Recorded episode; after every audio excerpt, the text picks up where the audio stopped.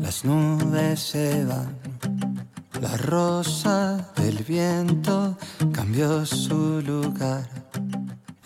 En una oportunidad, Dios me habló y me dijo, para esta hora te preparé.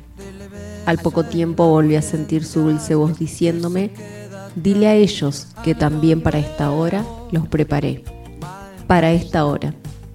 ¿Qué significado particular tiene esta hora? ¿Es que entraña mayor importancia que otras? Para nosotros sí, porque es la hora que nos toca vivir para Dios. Es la hora cuando se espera de nosotros la mayor sensibilidad al Espíritu Santo. Nunca como hoy debemos ser tan conscientes de nuestra total inutilidad y la total eficacia de su Espíritu bendito. Sensibles a Él significa estar sintonizado las 24 horas del día con Él y dejar que tenga el comando central de nuestra vida. Esto incluye bajar la guardia de defensa de nuestros patrones de comportamiento religioso y simplemente dejar que nos sature, embriague y dirija como a Él le plazca. Es un romance.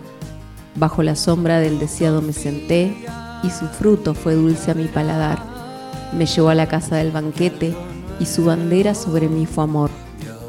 Esto nos lleva inmediatamente a otra característica de este tiempo. Es la hora de rendición total a la soberanía de Dios. Lo que Él quiera, cuando Él lo anhele, en el lugar que desee, Él es Dios. Hacer su voluntad debe ser nuestro deleite.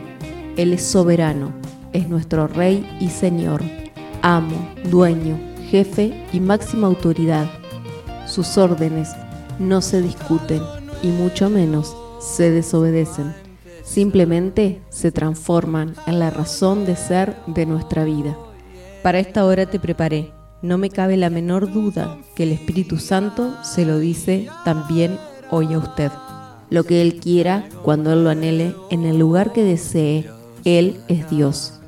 Y recuerda que con Dios algo nuevo va a empezar.